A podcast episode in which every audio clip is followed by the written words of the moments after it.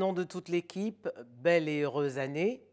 Au Mali, au lendemain des assises nationales de la refondation, on en sait plus sur l'agenda que s'est fixé la junte pour conduire la transition avant un retour à l'ordre constitutionnel dans cinq ans. Une proposition que désapprouve le cadre d'échange, une coalition de plusieurs partis politiques. Muntagatal, bonjour. Bonjour. En ce début d'année, quel vœu vous formulez pour votre pays, le Mali? Le Mali a surtout besoin de paix, d'union, de réconciliation entre ses fils et ses filles. Et c'est aujourd'hui le vœu le plus cher et le plus ardent que je formule pour mon pays, le Mali. Les assises de la refondation qui viennent de s'achever ne sont pas le premier exercice du genre. Le dernier date de décembre 2019.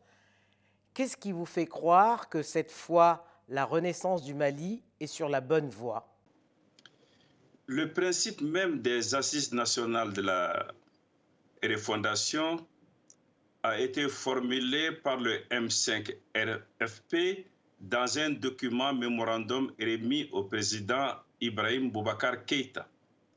Le même document a été remis au président Badaou et cette fois-ci au colonel Assimi Goïta.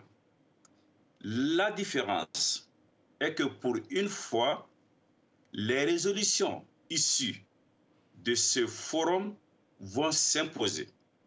Un comité de suivi sera mis en place et il n'y aura aucune possibilité de ranger dans un tiroir ce dont les Maliens conviendraient.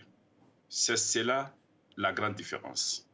Ici ajoute bien évidemment la liberté de ton et le, euh, la liberté de ton dont les participants ont bénéficié du début à la fin de ce, forum.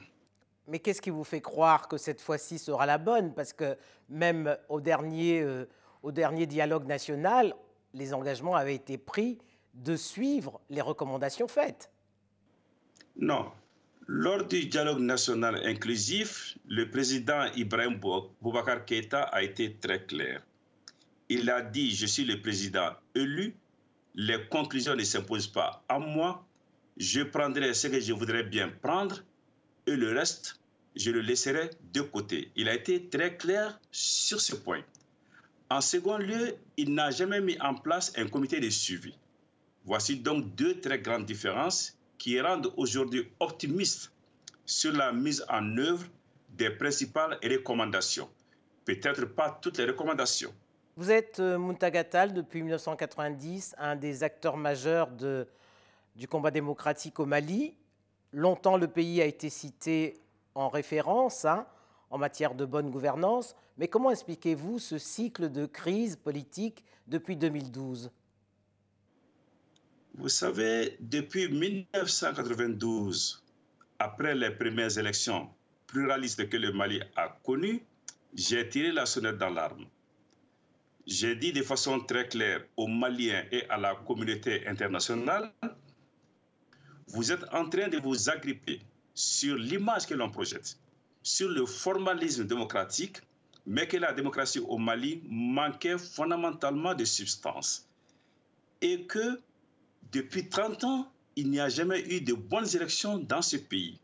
Malheureusement, on voulait un modèle démocratique, l'on a voulu que ce soit celui du Mali, mais malheureusement, les fondamentaux n'étaient pas là.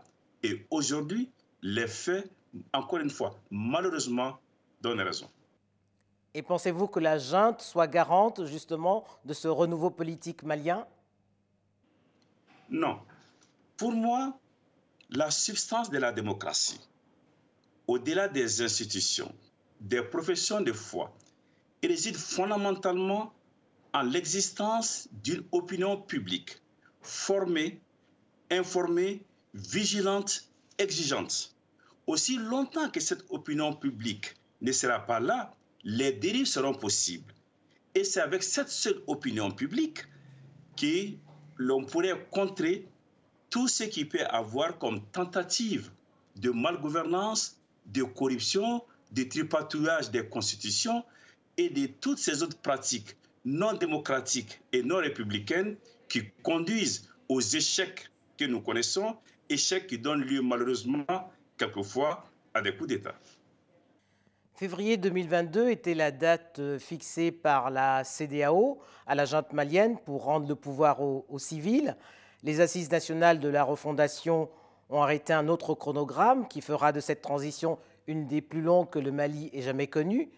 Que répondez-vous aux partis politiques qui disent que le but de ces assises était de trouver, euh, de prolonger la transition dans le pays et non pas de trouver des solutions pour le sortir de la crise qu'il connaît?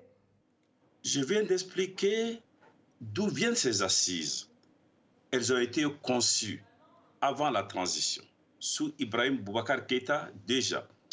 On ne peut donc pas dire que leur objet se ramenait à la prorogation de la transition. Mais cette question, il faut le dire, était au cœur des débats. Et les participants ont adopté un large éventail allant de six mois à cinq années.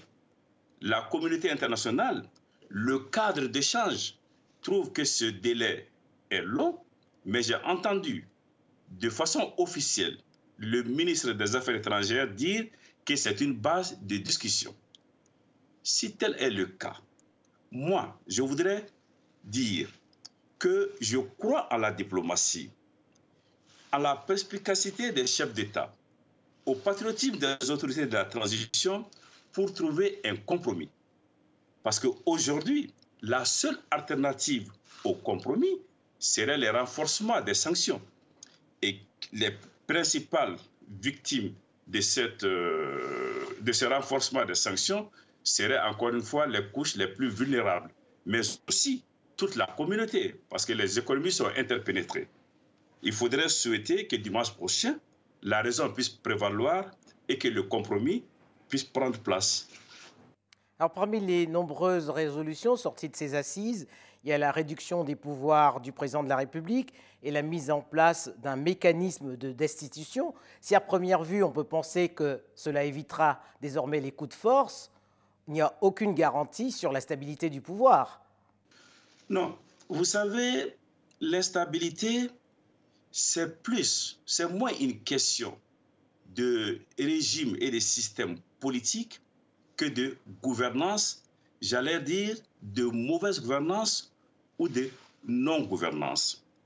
Lorsque, en dehors de ce que les textes fondamentaux prévoient, l'on décide de s'agripper au pouvoir par tous les moyens possibles, incluant les fraudes électorales, incluant les changements de constitution subreptices et autres, on crée les conditions d'un refus par les citoyens de la situation ainsi créée.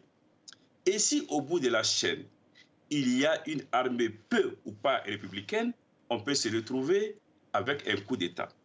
Encore une fois, l'antidote, c'est la bonne gouvernance, c'est le respect des droits humains, ce sont les performances économiques, l'inclusion sociale.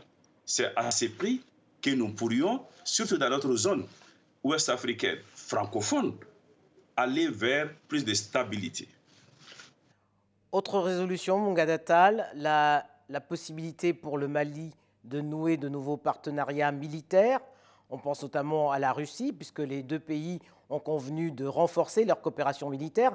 Est-ce que vous comprenez les réticences de la France à ce sujet? Pour ce qui me concerne, je fais une nette distinction entre la diversification des partenariats militaires, des partenariats de façon générale, que ces partenariats soient militaires, politiques, culturels ou autres, et la question de Wagner, qui est sous-entendue. Pour ce qui concerne le choix la diversification des partenaires, il s'agit là des choix souverains. Tous les pays du monde peuvent librement, dans le respect des engagements internationaux et de la légalité internationale, choisir leur partenaire. Le Mali ne peut pas échapper à cela. Mais je voudrais vous donner une image qui me paraît être une, euh, une règle d'or à la matière. Vous savez, quand il y a deux amis, quelle que soit la longueur, la profondeur, la durée de l'amitié, un nouvel ami ne peut pas obliger à rompre une vieille amitié. Et Un vieil ami ne peut pas interdire que l'on noue de nouvelles amitiés. Le Mali a des partenaires classiques depuis bien longtemps. Il doit continuer à travailler avec ses partenaires. Le Mali a le droit d'explorer des voies nouvelles parce que les relations internationales, la vie internationale elle-même évolue et le Mali doit s'adapter. À partir de ce moment, les nouveaux partenaires ne doivent pas mettre en péril les anciens partenaires et les anciens partenaires ne doivent pas interdire au Mali d'avoir de nouveaux partenariats, quel que soit le domaine. En août 2020, lors du coup de force qui a conduit à la chute d'Ibrahim Boubacar Keïta, le M5 dont vous êtes membre avait salué ce coup de force. Hein. Je rappelle que le Premier ministre qui est en fonction, Shogel Maïga, est également, comme vous, membre du M5. Euh, êtes-vous satisfait de la manière dont la, la, junte conduit cette transition? Vous savez, le Premier ministre actuel a été proposé par le M5 RFP. Une gestion politique, notamment en période de transition, c'est-à-dire une parenthèse difficile et un temps normalement limité, ne peut pas donner pleine satisfaction. Aucune gestion ne peut pas donner satisfaction à 100%. Mais force est de reconnaître que ce qui se passe au Mali depuis neuf mois mérite d'être salué. Que le travail qui est, qui est abattu quotidiennement est apprécié aujourd'hui par les Maliens et mérite d'être encouragé. Mais pour autant, le M5 RFP doit s'efforcer de ne jamais être une chambre d'enregistrement, d'être, de rester une force de proposition et de rester une sentinelle vigilante. C'est ce que nous essayons de faire au quotidien. Et c'est en cela, et en cela seulement, qu'on peut aider la transition, qu'on peut aider le Mali à revenir dans le concert des nations, qu'on peut aider le Mali à renouer avec nos frères de la CDAO.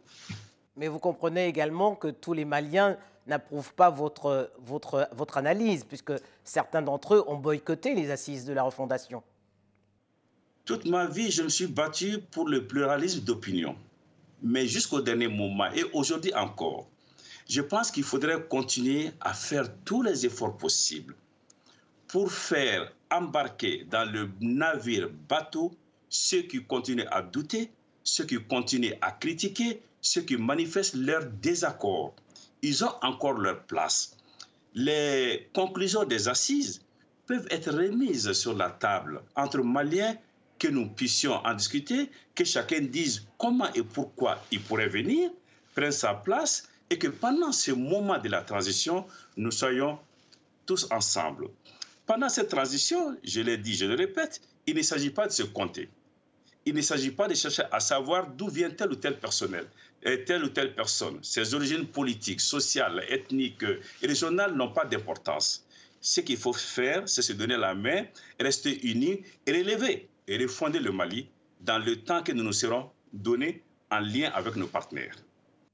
Muntagatal, merci. C'est moi.